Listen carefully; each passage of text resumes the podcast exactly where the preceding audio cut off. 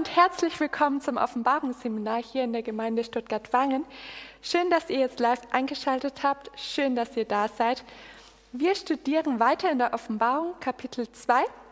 Heute sind wir in Vers 2 angelangt und nachdem wir das letzte Mal mehr über die geschichtliche, historische Gemeinde Ephesus gesprochen haben, geht es heute um eine ganz besondere Eigenschaft, die jetzt hier in der Offenbarung erwähnt wird.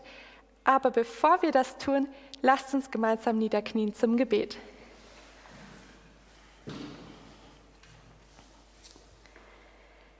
Lieber Vater im Himmel, ich danke dir, dass wir jetzt zusammenkommen können. Danke, dass du da bist. Herr, du hast so viele wunderbare Eigenschaften. Du bist so liebevoll, du bist so geduldig, du bist so gütig und großzügig.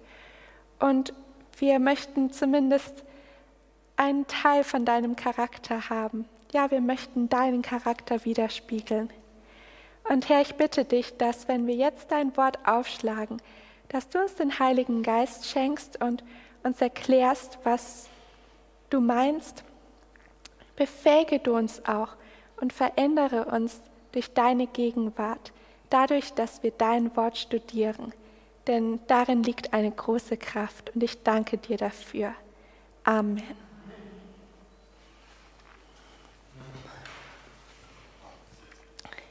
Wir schlagen auf Offenbarung 2 und dort Vers 2. Vielleicht noch mal so kurz als Wiederholung. Das letzte Mal haben wir über die Gemeinde Ephesus gesprochen. Was war das für eine Gemeinde? Vielleicht so ein paar Schlaglichter, wenn ihr noch habt.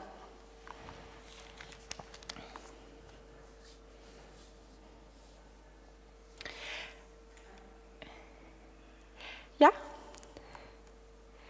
treue Gemeinde, eine, die das Falsche aufgedeckt hat, die zugehört hat, die das dann studiert hat, nachstudiert hat und die Gott war, die im Eifer für Gott war.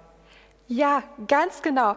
Vor allem das Letzte, was du gesagt hast, dass sie eifrig war. Das war so eine Gemeinde, die wirklich erstmal, vor allem in ihren Anfängen, so Feuer und Flamme war. Es sind viele Menschen zusammengekommen. Sie haben sich aber auch was sagen lassen. Sie haben gerne das Wort Gottes studiert. Ihr erinnert euch vielleicht an diese ähm, Geschwister in der Schule des Tyrannus, die dann von dem Paulus ganz besonders so persönlich äh, unterrichtet worden sind. Genau, das war die Gemeinde Ephesus. Und jetzt lesen wir mal den Vers 2 in Offenbarung 2, wo wir ein bisschen mehr über ihre Eigenschaften erfahren. Offenbarung 2, Vers 2. Ich kenne deine Werke und deine Mühe und dein Mühsal und deine Geduld und weiß, dass du hast die, geprüft, die sagen, sie seien Apostel und sind's nicht und hast sie als Lügner Dankeschön. Jetzt würde mich mal interessieren, habt ihr alle diese Formulierung oder heißt es bei euch in der Übersetzung anders? Gut, dann könnt ihr gleich mal sagen, wie es bei euch heißt. Ich kenne deine Werke und deine Bemühungen und dein standhaftes Ausharren und dass du die Bösen nicht ertragen kannst.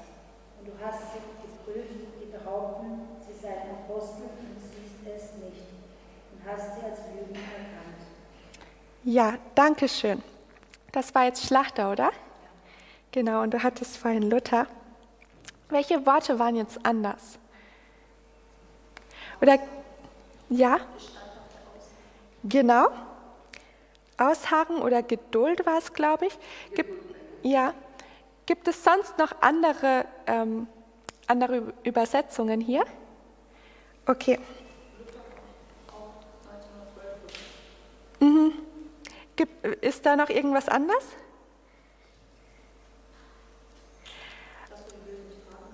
Ja, okay. Dann arbeiten wir mal mit dem, was wir haben. Also es heißt erstmal, ich kenne deine Werke und deine Bemühung und dein standhaftes Ausharren. Ähm, ich kenne deine Werke. Damit werden wir uns heute noch mehr beschäftigen. Weil das ist ja eine Phrase. Was ist an dieser Phrase so besonders? Was wisst ihr darüber? Wenn es heißt, ich kenne deine Werke. Die Werke bekannt sind. Ja, genau, da werden wir jetzt auch gleich noch genauer drauf schauen. Aber warum ist es gut, sich diese Aussage mal ein bisschen ins Detail anzuschauen? Wenn, ja, dass Gott seine Gemeinde ganz genau kennt. Und darum sind ihn noch Werke und ich kenne dich. Ja, ge genau. Ähm, aber vielleicht wisst ihr jetzt auch, wenn ihr das Kapitel 2 der Offenbarung schon ein bisschen kennt, wisst ihr vielleicht auch, bei jeder Gemeinde kommt immer diese Aussage vor. Ich kenne deine Werke, ich kenne deine Werke, ich kenne deine Werke.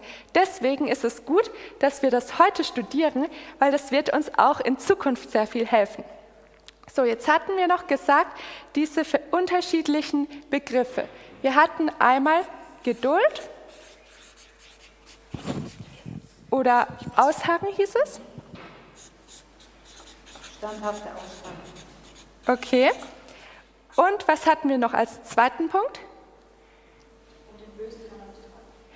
Ja, genau, da kommen wir gleich noch hin. Die Mühsal, genau, oder Bemühungen, oder? Arbeit, okay, nehmen wir das mit auf. Arbeit, äh, Mühsal oder Bemühungen.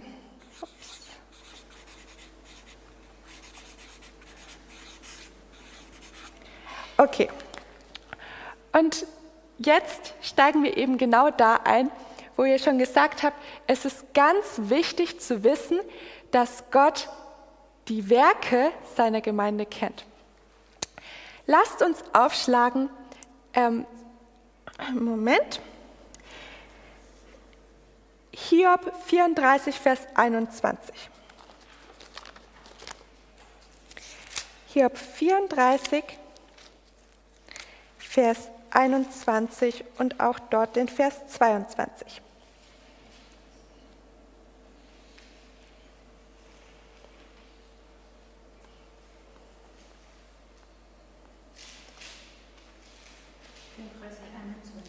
Ja, Hiob 34, 21. Denn seine Augen sind auf die Wege des Menschen gerichtet und er sieht jeden Schritt, den einer macht. Und noch den Vers 22 dazu. Es gibt keine Finsternis und keinen Todesschatten, wo die Übeltäter sich verbergen können. Okay, Dankeschön. Was wird uns jetzt hier gesagt? Dass Gott alles sieht Ja, und alles weiß. ja. Und mir gefällt eigentlich dieses Bild ganz gut. Das heißt ja da, Gottes Augen sind auf die Wege des Menschen gerichtet. Wir wissen nicht ganz, wie Gottes äh, physikalische Eigenschaften sind, aber das ist so dieses Bild, dass man sagt, er beschäftigt sich nicht mit was anderem und guckt mal so ab und zu ein bisschen, was machen die Menschen da, sondern nein, er schaut dahin, was macht so und so, was macht so und so, was macht der heute? Und er hat, was drückt es aus? Interesse. Interesse, genau. Er hat Interesse an uns Menschen. Jetzt, wenn Gott sagt, ich kenne deine Werke, ihr habt schon vorhin ein bisschen gesagt, was assoziiert ihr damit? Was bedeutet das für euch, wenn es heißt, ich kenne deine Werke? Dass er weiß, was ich tue. Genau, er hat das so im Kopf, was du tust, ja. Weil er mich kennt. Aha. Und wel welche Komponente bringt das noch mit rein, dass du sagst, er kennt mich? Weil ich ihm gehöre. Ich bin Das sein so- Eigentum. Ja, das ist so eine innige Verbundenheit eigentlich, oder? Jemand, der dich kennt, ist ein Mensch, der dir sehr nahe steht. Jemand, wie wir schon gesagt haben, der auch Interesse für dich hat. Vielleicht könnte man auch sagen, ich kenne deine Werke, ich kenne, was du tust. Es drückt auch so ein bisschen Mitgefühl aus, oder? Ja. Ich weiß, wie es dir geht, was du so machst. Schaut mal mit mir in Amos 5, Vers 21. Wir hatten den Amos 4 und 5. Ja, schon vor einer Weile, wenn ihr euch vielleicht erinnert, bei den Sternen, da haben wir auch von dem Amos geredet und dem Siebengestirn. Und in Amos 5 und dort Vers 21 kommt jetzt nicht diese gleiche Formulierung vor, sondern es heißt, ich hasse, ich verachte eure Feste und mag eure Festversammlungen nicht riechen. Da sagt Gott, ich sehe, was ihr tut, aber ich hasse es.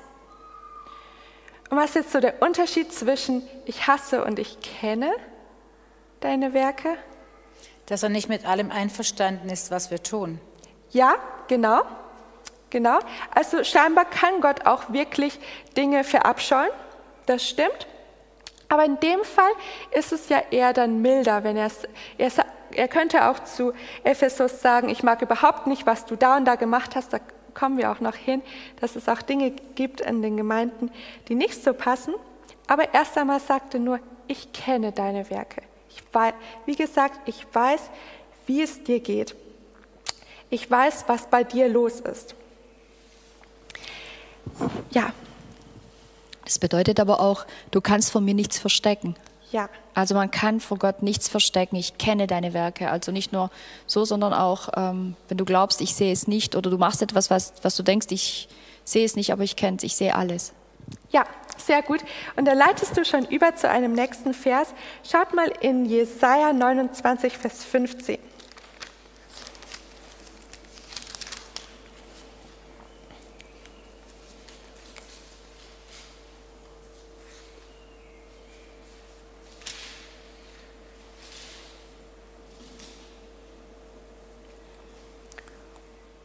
Jesaja 29, Vers 15. Wehe denen, die ihren Plan vor dem Herrn tief verbergen, damit ihre Werke im Finsteren geschehen. Die sprechen, wer sieht uns oder wer kennt uns? Mhm. Und dann in Vers 16, wenn ihr gleich weiterschaut, da heißt es, O eure Verkehrtheit. Also diese Menschen, die schlagen einen völligen Irrweg, Holzweg ein, weil sie denken, sie können etwas vor Gott verbergen. Geht das? Vor Gott kann man nichts verbergen. Und auch da gibt es noch mehr Verse. Psalm 94, 9 bis 11. Das ist ein, ein Psalm, der mich gecatcht hat in dieser Woche. Psalm 94 und dort 9 bis 11.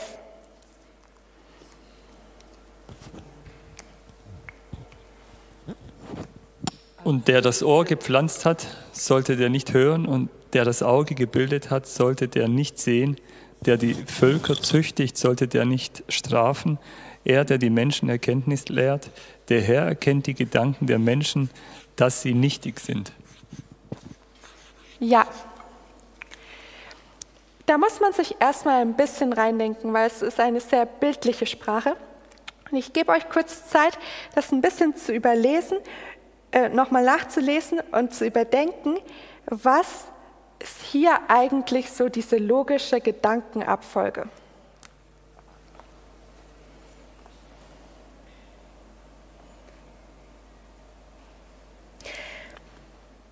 Wenn es hier ja heißt, der das Ohr gepflanzt hat, sollte der nicht hören. Der die Völker züchtigt, sollte der nicht strafen. Er, der die Menschen Erkenntnis lehrt.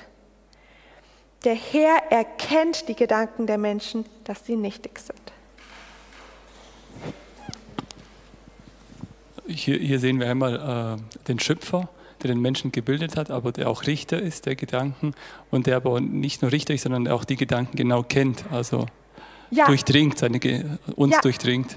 Ja, genau. Das ist nicht einfach nur so oberflächlich. Wir könnten ja manchmal so den Eindruck haben, wenn es hier heißt, ich kenne deine Werke. Gott schaut nur, was sind die Statistiken, analysiert und beurteilt danach. Nein, er durchdringt die Menschen wirklich. Ich finde auch, hier, hier wird ja so, so eine Spannung aufgebaut. Und es heißt, der, der das Ohr gepflanzt hat, sollte der nicht hören.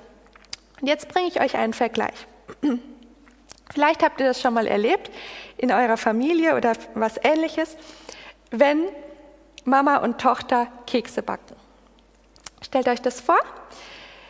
Die Mama bereitet den Teig vor. Die Mama, ja, erstmal kauft sie ein, dann bereitet sie den Teig vor. Es macht alles ähm, so fertig und dann stellt sie diesen Teig in der Schüssel hin, gibt der Tochter irgendwie eine Auslage oder so und ein Förmchen in die Hand, so, ein, ähm, so eine Teigrolle und sagt, so, jetzt darfst du mit mir Kekse backen. Und am besten rollt die Mama noch den Teig aus, dass es auch wirklich einfach ist. Jetzt hat dieses Kind die Ausstechförmchen in der Hand und darf munter drauf losstechen. Wer hat die Kekse gebacken? Beide. Beide zusammen.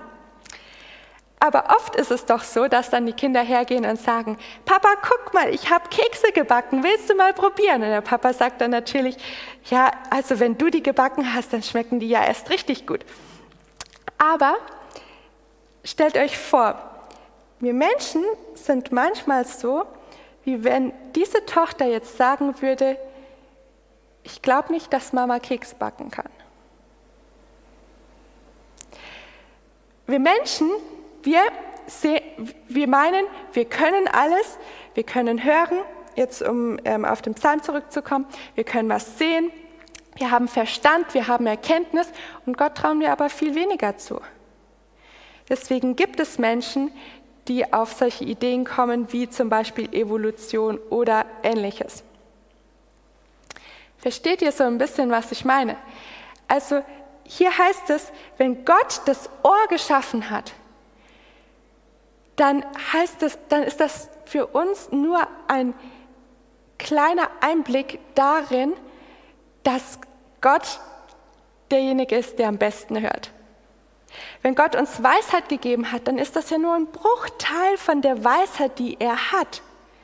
Wenn wir was wissen über andere Menschen zum Beispiel, und ich kann sagen, okay, ich weiß, was du gestern gemacht hast, dann zeigt es doch eigentlich nur, Gott weiß doch so viel mehr. Also alles, was wir können und was wir haben, was wir wissen, das ist nur ein Bruchteil von dem, was Gott kann, hat und weiß. Ja.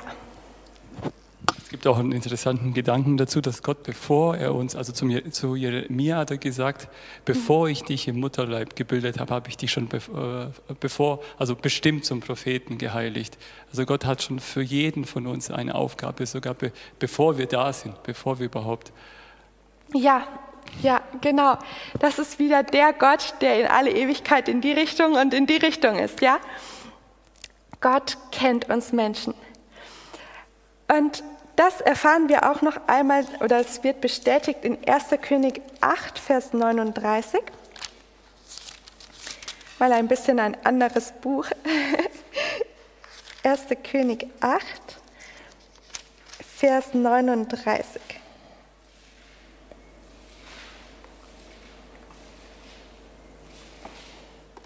Da ist es bei mir sogar nur eingeschoben in so eine Klammer sozusagen aber eine ganz wichtige Aussage. 1. König 8, 39. So höre du es im Himmel in deiner Wohnstätte und vergib die, und greife ein und gib jeden Einzelnen entsprechend allen seine Wege, wie du sein Herz erkennst, denn du allein erkennst das Herz aller Menschenkinder. Ja, was ist hier die wichtige Aussage, die wir für unser Studium brauchen? Ja, genau. Du allein erkennst das Herz aller Menschenkinder. Es ist für uns ganz tröstlich eigentlich zu wissen, dass Satan unsere Herzen niemals so gut kennt wie Gott. Gott allein kennt alle Menschenherzen. Wie wir schon gesehen haben, es bringt auch nichts, sich vor Gott zu verstecken. Denn wer hat zuerst gedacht, naja, ich kann mich irgendwie vor Gott verstecken, Gott weiß nicht alles? Adam und Eva. Adam und Eva und wir merken, es war nicht zu ihren Gunsten. Es gibt keine Tat der Finsternis, keinen Plan, keine Vorstellung des Herzens, keinen Gedanken des Verstandes, den er nicht, den Gott nicht wie ein offenes Buch liest. schreibt Ellen White. Jede Tat, jedes Wort, jeder Beweggrund ist treu in den Aufzeichnungen des großen Herzensforschers festgehalten, der sagte, ich kenne deine Werke. Und das sind wir heute. In Jesaja 66, vielleicht schlagen wir das auch noch gerade auf, Jesaja 66, 16 bis 18.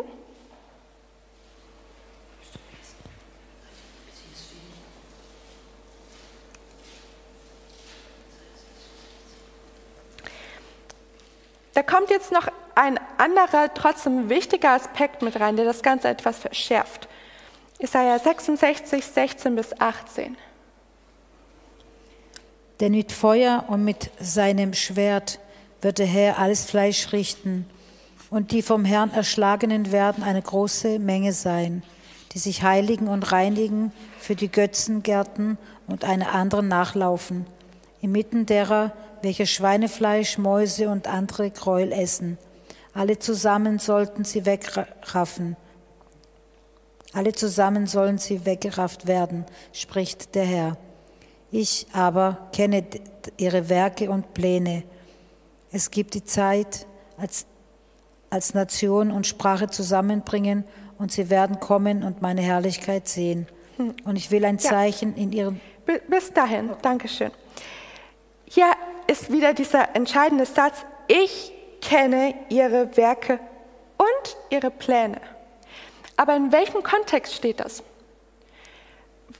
Was, also du hast ja jetzt noch mehr gelesen als diesen Satz.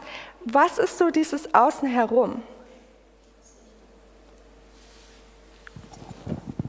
Gott als Richter. Er richtet ja. es. Also er kennt wie so ein Rechtsanwalt oder wie ein Richter, er kennt jetzt das, was, was sie gemacht haben.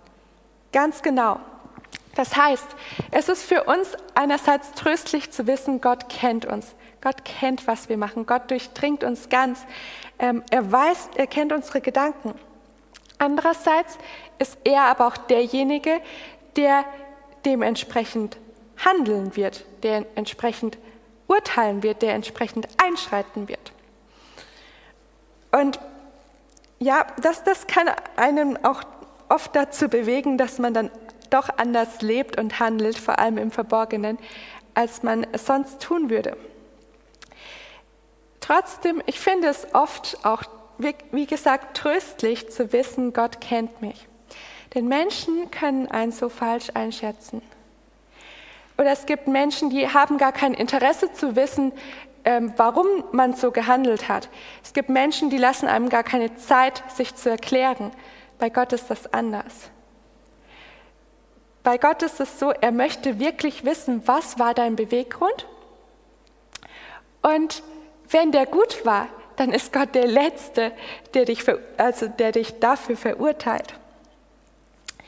Gott kennt uns und er, er prüft uns sehr intensiv. Jeremia 17, Vers 10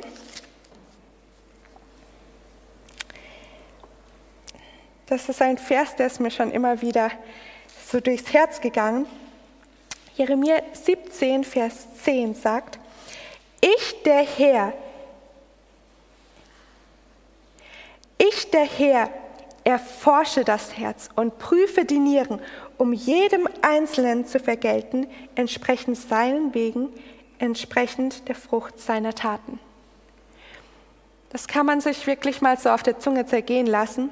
Gott prüft und nicht nur oberflächlich, sondern durch Herz und Nieren. Und die Nieren waren auch so, dass ähm, ja, in, der, in diesem hebräischen Denken das Innerste vom Körper, das ist so, so das, was einen Menschen ausmacht, aber auch so Beweggründe, Gefühle hängen damit zusammen. In Apostelgeschichte 15, Vers 18 schauen wir uns das noch an.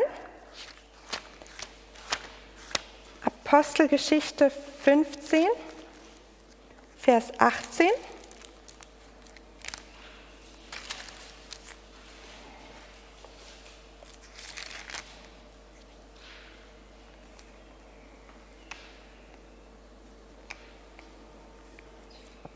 Das ist nur ein Satz. was von altes Ehe bekannt ist.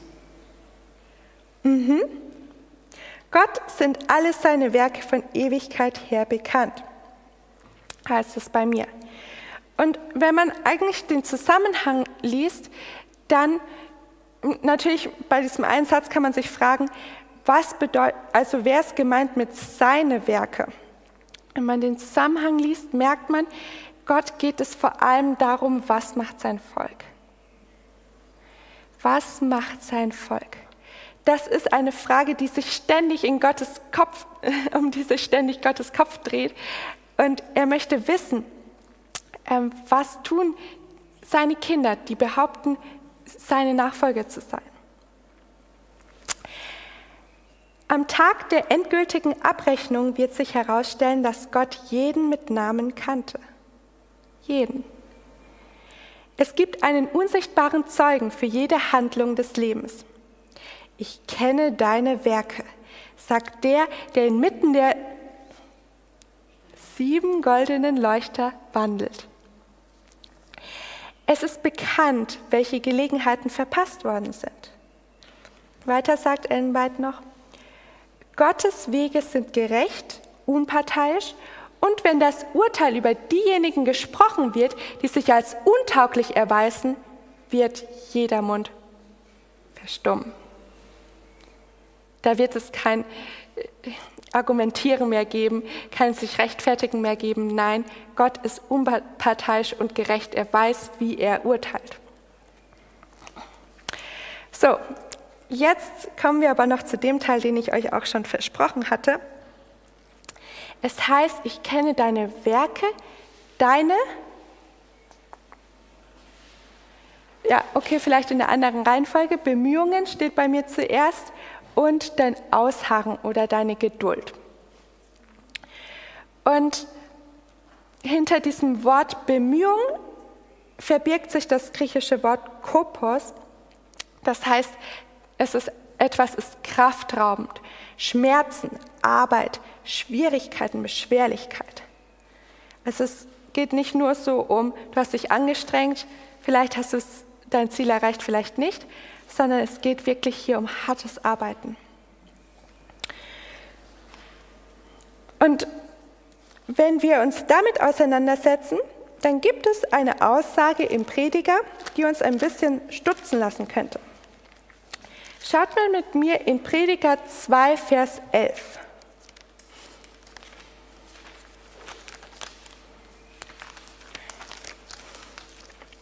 In Prediger 2, Vers 11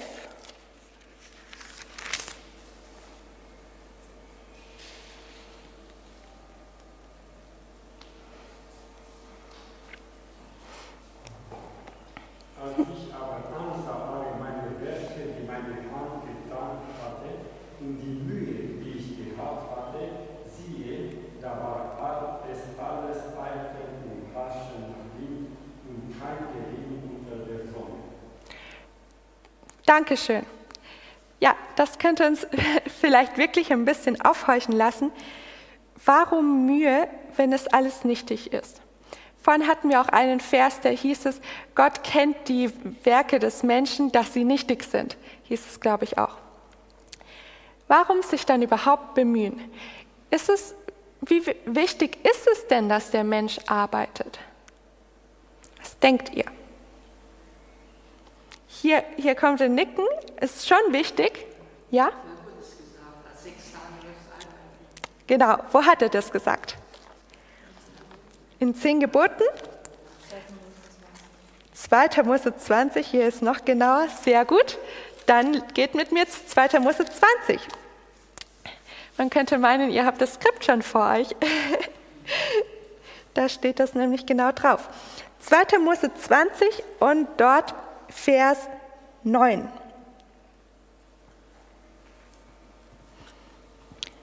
Sechs Tage sollst du arbeiten und alle deine Werke tun. Genau. Es steht in den zehn Geboten, wir sollen arbeiten, wir sollen unsere Werke tun. Wenn wir jetzt zu Sprüche 10, Vers 4 und 5 gehen, ihr merkt schon, das sind einige Bibeltexte, die wir heute durchgehen, Sprüche 10, 4 und 5. dann, ja, dann heißt es dort ganz klug. Lässige Hand macht arm, aber der fleißigen Hand macht reich. Wer im Sommer sammelt, der ist klug. Wer aber in der Ernte schläft, wird zu Schanden. Da wird auch wieder unser Arbeitssinn angesport. Wir sollen etwas tun, wir sollen tatkräftig sein. In dem 1. Korinther 4, Vers 12, das brauchen wir jetzt, glaube ich, nicht aufzuschlagen, da merken wir auch, es wird nicht nur ähm, Arbeit angesprochen in dem Sinne, dass man aktiv und emsig ist und immer irgendwie auf den Beinen, sondern es geht auch darum, ähm, dass selbst wenn es beschwerlich ist, selbst wenn man Hürden zu durchlaufen hat, dass man trotzdem sich nicht unterkriegen, unterkriegen lässt, sondern weiter wirkt.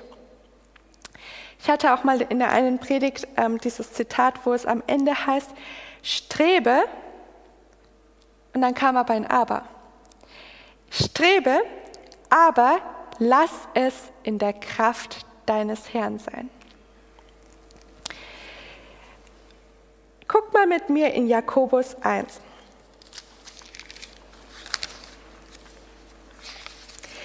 Wir hatten ja jetzt von Bemühungen gesprochen. Gibt, gibt aber auch noch das Ausharren, die Geduld. Und die finden wir in Jakobus 1. Vor allem finden wir da auch den Lösungsweg, wie wir zu der Geduld kommen. Jakobus 1 und dort die Verse 2 bis 4.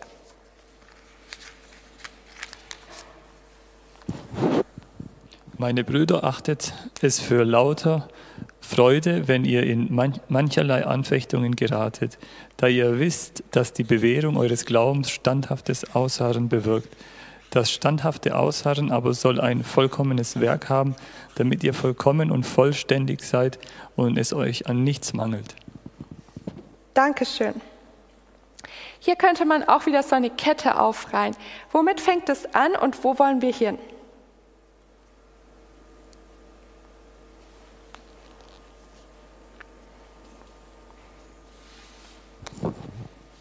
Man soll sich ähm, freuen, wenn man Anfechtungen fällt. Und es bringt auch zum Ende, dass, dass du ein standhaftes, ja, die Geduld hast, einen standhaften Glauben. Also praktisch die Geduld. Ja, genau. Du hast schon richtig gesagt. Ähm, machen wir jetzt mal hier hin. Es fängt mit Anfechtung an. Und wohin führt es? zur Geduld. Jetzt, wie kann Anfechtung zur Geduld führen? Wie kann sich das abspielen? Wie kann das sein?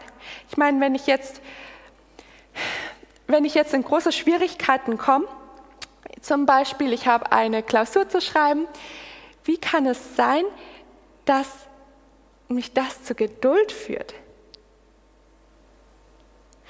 Oder be be beziehungsweise, das ist im Deutschen vielleicht auch ein bisschen unglücklich formuliert. Es, Geduld ist ja eben auch dieses Ausharren, dieses, diese Beständigkeit. Ja, wenn wir in Prüfungen geraten, ähm, hängt es davon ab, ob wir uns auf Gott verlassen. Ja. Und, und damit wir, wenn wir uns auf ihn verlassen, dann werden wir sein, äh, sein Wirken erleben in unserem Leben. Und darin werden wir dann wachsen im Glauben. Und das wird uns dann Geduld geben, dass wir bei den bei nachfolgenden Prüfungen weiterhin standhaft ausharren und auf Gott vertrauen. Ja, genau, sehr gut. Mhm. Das zeigt uns auch unseren Glauben. An Gott zu glauben, wenn es uns gut geht, ist okay. Aber gerade in so Aus, äh, ähm, Anfechtungen oder da zeigt sich dann, hast du wirklich Vertrauen, hast du wirklich diesen Glauben an Gott und dass du auf ihn hoffst und dass er, dass du ja bei ihm die Hilfe, dass er die Nummer eins ist und dass du bei ihm die Hilfe suchst oder Eingreifen von ihm. Ja, Stichwort Glauben ist ganz wichtig, das kommt jetzt auch gleich noch. Stellt euch das so vor. Bei meiner Führerscheinprüfung, ich weiß nicht, ob ich es schon mal erzählt habe, da war das so, also ihr wisst ja, ich bin jetzt nicht so die leidenschaftliche Autofahrerin, und am Anfang habe ich mich vor allem, mir vor allem noch sehr schwer getan. Es war so, ich kam an eine Kreuzung hin, die ich nicht so gut kannte. bei der Prüfung wohlgemerkt. Und die, also die Straße, aus der ich kam, die war jetzt nicht so befahren, aber die andere Straße auch nicht. Und es, ich hätte eigentlich Vorfahrt achten müssen. Aber ich bin ziemlich schnell rausgefahren, es ist nichts passiert, ähm, es kam auch niemand. Nur, was der Prüfer dann gemacht hat, ist, er hat mich einmal im Kreis fahren lassen und nochmal genau an die gleiche Stelle. Und im Nachhinein, also kurz nachdem ich da zu schnell rausgefahren war, habe ich gemerkt, oh, das, das war jetzt nicht gut. Ach, hoffentlich, hoffentlich lässt er es durchgehen, hat er auch. Ähm, aber ich hatte mir gleich gemerkt, oh, das war nicht gut, das nächste Mal mache ich es besser. Und als er mich diesen Kreis hat fahren lassen, ich da nochmal ankam, was denkt ihr, was ich gemacht habe? Ich bin schön brav stehen geblieben, habe erst geguckt, ob keiner kam und dann konnte ich da fahren. Gott macht es auch oft so mit uns. Gott schickt uns durch Prüfungen, weil wenn wir die Prüfung vielleicht erst einmal so schwer bestanden haben, sage ich jetzt mal, dann haben wir aber schon eine gute Entscheidung getroffen, dann haben wir dazugelernt. Und dann ist es am Schluss für uns nicht mehr so schwierig, sage ich jetzt mal. Wenn du dich einmal entschieden hast, okay, ich halte den Sabbat, klar, Satan kann immer noch kommen und an dir rütteln und versuchen, ha, ach, heute hast du doch keine Zeit in die Gemeinde zu gehen oder du bist zu müde oder so. Aber umso öfter du dich für was Gutes entschieden hast, umso leichter fällt es dir, diese Entscheidung wieder zu treffen und wieder und wieder. Und dann haben wir diese Geduld, Ausharren, ich würde noch Beständigkeit dazu fügen im Glauben. Ja. Das ist auch die, dann sind praktisch die Anfechtungen eigentlich ein Segen für uns. Ja, genau. Genau, deswegen sagt hier der Jakobus, meine, Brü meine Brüder, achtet es für lauter Freude, wenn ihr in mancherlei Anfechtungen fallt. Sagt nicht immer, ach, ich habe schon wieder diesen Kampf zu kämpfen, sondern sagt, ja, es ist wieder eine Entscheidung, noch fester mit Jesus zu machen. Das nächste Mal werde ich schon siegreich über diese Anfechtungen gegangen sein. Jetzt haben wir aber noch einen ganz wichtigen Aspekt und den möchte ich nicht außen vor lassen. Wir hatten jetzt eben Geduld, Arbeit, Bemühungen und diese beiden werden kombiniert in der Bibel. In 1. Thessalonicher 1, Vers 3.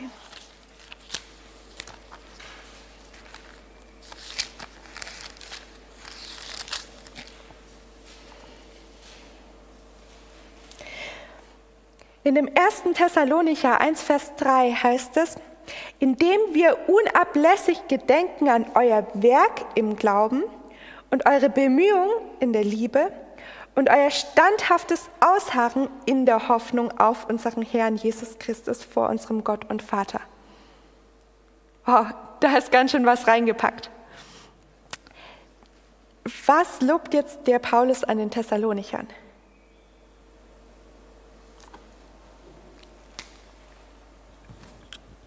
Ihren Glauben, ihre Bemühung, ihre Liebe und ihre Hoffnung.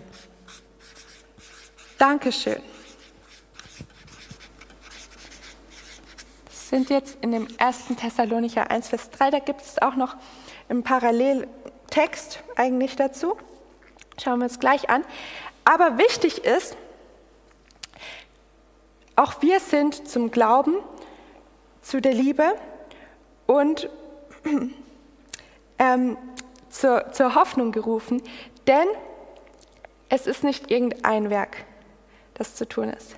Es ist, es ist nicht irgendeine Bemühung, die zu tun ist. Es ist nicht irgendein Ausharren, das wir brauchen. Es sind, ja. Es sind die gleichen, die gleichen drei Wörter, die in Offenbarung 2.2 auftauchen, also Werke und Bemühungen und dann das Ausharren. Genau, genau. Es ist nicht irgendein Werk, das, wir, das auch die ähm, Epheser hatten. Es war nicht irgendeine Bemühung und es war auch nicht irgendein Ausharren, sondern, wenn ihr genau lest, es war das Werk des Glaubens, die Bemühung in der Liebe, das Ausharren in der Hoffnung. Das standhafte Ausharren in der Hoffnung. Ja, genau. Und da merken wir, welche Eigenschaften wir brauchen. Wenn wir sagen, wenn wir merken, okay, mir fällt es schwer, immer dran zu bleiben. Ich bin jemand, der, der viele Ideen hat, der gerne was umsetzt, aber ob ich das in einem Jahr immer noch genauso machen kann, weiß ich nicht. Wenn wir anderen Menschen begegnen, dann geht es uns oft ähnlich, dass wir sehen, okay, da sprüht einer von, von Ideen, da hat, ist einer voller Tatendrang, aber ein Jahr später weiß man nicht, ob man sich in dem gleichen Projekt auf diese Person noch verlassen kann. Und was es, woran es dann fehlt, sind diese drei Dinge. Sagt sie mir nochmal. Wir brauchen Glaube, Liebe, Hoffnung. Diese drei, die kommen noch einmal vor, und zwar in Hebräer 6, 10 bis 12.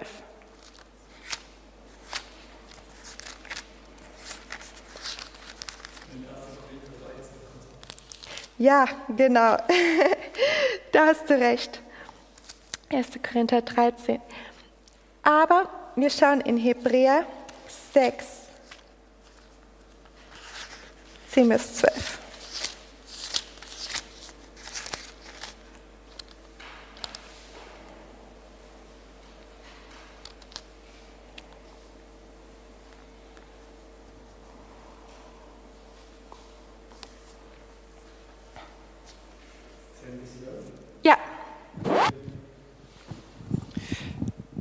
Denn Gott ist nicht ungerecht, dass er vergesse eure Werk und die Liebe, die ihr seinen Namen erwiesen habt, indem ihr den Heiligen dientet und noch dient. Wir wünschen aber, dass jeder vor euch, von euch denselbe Eifer beweise, die Hoffnung festzuhalten bis ans Ende, damit ihr nicht träge werdet, sondern Nachfolger derer, die durch Glauben und Geduld die Verheißungen ererben. Dankeschön. Also da wird auch jetzt nochmal gesagt, wir brauchen diese drei. Wir brauchen die, um festzuhalten. Und es gibt Menschen, die, die haben Liebe, aber die haben keinen Glauben. Ist euch sowas schon mal passiert?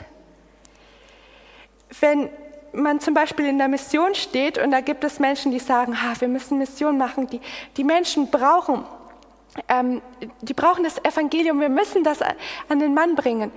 Und dann gibt es jemanden, der sagt, ich glaube aber nicht, dass das durch Schriften verteilen noch heutzutage klappt. Wir sind doch schon eine ganz andere, ein ganz anderes Zeitalter. Das ist nicht mehr modern. Ich glaube nicht, dass das was wird. Oder es gibt jemanden, der sagt, wir wollen uns ein hohes Ziel setzen. Wir wollen 20 Taufen in diesem Jahr erreichen. Und jemand sagt, ich glaube das nicht. Dann kann zwar Liebe da sein, aber wenn es am Glauben fehlt, wird nicht gearbeitet. Deswegen diese drei, diese drei Glaube, Liebe und Hoffnung, die sind wirklich wichtig, um durchzuhalten. Andererseits sieht man das aber auch manchmal, dass es Menschen an tatsächlicher Liebe fehlt und sie nicht, in was, nicht bereit sind, in etwas hinein zu investieren und deswegen ähm, bleiben sie auch nicht dran. Lass mich schließen mit einem kurzen, mit einer kurzen Geschichte. Es wurde ein Damm, also so ein, ihr habt eine Vorstellung, ein Damm gebaut in Neuengland in Amerika. Und dort musste ein Dorf umziehen, weil es hieß, wenn der Damm fertig ist, dann wird das Dorf geflutet. Ihr, ihr seid in einem Tal, da, da wird es dann nichts mehr geben. Die Dorfbewohner sind alle schön ähm, weggezogen, aber es hat einige Jahre gedauert, bis der Damm fertig war. Und noch bevor der Damm vollendet worden war, waren die Häuser in einem notdürftigen Zustand. Sie waren verfallen, sie waren heruntergekommen. Und man fragte sich, warum? Noch war ja alles in Ordnung, gut. Ähm, die eben die Dorfbewohner sind langsam, aber sicher umgezogen. Aber warum hat sich keiner mehr um das Dorf gekümmert? Und da sagte ein Dorfbewohner, wo man nicht an die Zukunft glaubt, arbeitet man auch nicht in der Gegenwart. Wo man nicht an die Zukunft glaubt, arbeitet man auch nicht in der Gegenwart. Und wenn wir das übertragen, dann frage ich mich, ob nicht auch an unserem Glauben etwas falsch ist, wenn wir nicht beständig für Jesus arbeiten. Glauben wir heute noch, dass Jesus wiederkommen wird, dann lasst uns auch so arbeiten. Lasst uns gemeinsam beten.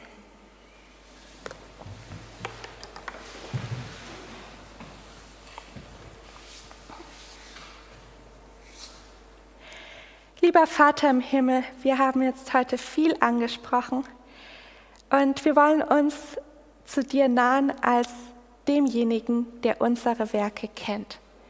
Du bist derjenige, der uns kennt, weil du ein tiefes Interesse an uns hast. Und Herr, ich bitte dich, dass du uns Liebe, Glaube und Hoffnung schenkst. Schenke uns Beständigkeit in dem, was wir tun. Lass uns nicht heute begeistert etwas für dich tun und meinen, wir geben unser Leben für dich, aber in einem Jahr oder in zwei Jahren oder in zehn Jahren, wenn Jesus bis dahin noch nicht wiedergekommen ist, sind wir vielleicht lau geworden. Nein, Herr, wir brauchen dich. Wirke du durch uns. Schenke du uns die Liebe, die uns fehlt. Schenke du uns den Glauben und die Hoffnung, die wir noch nicht haben. Und Herr, ich danke dir. Ich danke dir, denn den Glauben, den wir schon haben, den haben wir auch von dir bekommen. Das ist nur ein Bruchteil von dem, was du noch für uns bereithältst. So bleibe du bei uns und bewirke du in uns diese großen Veränderungen. Danke, Herr, dafür. Amen.